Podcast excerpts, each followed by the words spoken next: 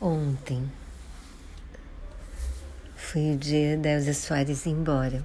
Ela tinha 91 anos e, pelo que eu ouvi falar, ela teve uma vida mega, hiper, muito difícil, assim. Ela, o pai dela fez ela se casar com 12 anos. Depois de um tempo, ela se apaixonou por um homem casado na época, que era o Garrincha, jogador mega famoso, assim, o maior craque brasileiro antes do Pelé. E teve uma vida mega difícil com ele, porque ele bebia muito.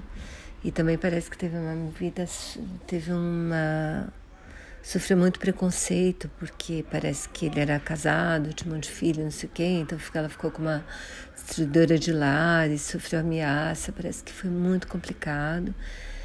E depois ela teve mil outras crises na vida, assim. E perdeu um filho. Parece que perdeu a mãe num acidente de carro. O Garrincha bêbado estava dirigindo. E depois de um tempão, parece, imagino que o Garrincha já tivesse morrido, ela perdeu um filho acho que nos anos 90, assim, 80, 90. E ela tinha um compromisso marcado previamente, o filho morreu de repente e tal. E o Lobão com quem ela tinha esse compromisso, que era uma gravação, ele ele achou que ela não ia, né? Ele imaginou que ela não ia, porque tinha perdido o filho e tal. E ela apareceu na hora marcada e disse para ele: se eu não cantasse, eu morreria.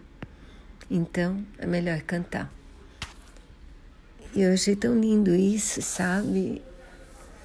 Eu não, assim, eu tenho algumas músicas dela no, no iPod. Né, vou dar alguns nomes de músicas assim para vocês procurarem.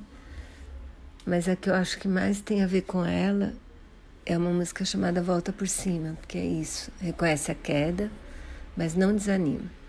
Levanta, sacode poeira e dá volta por cima.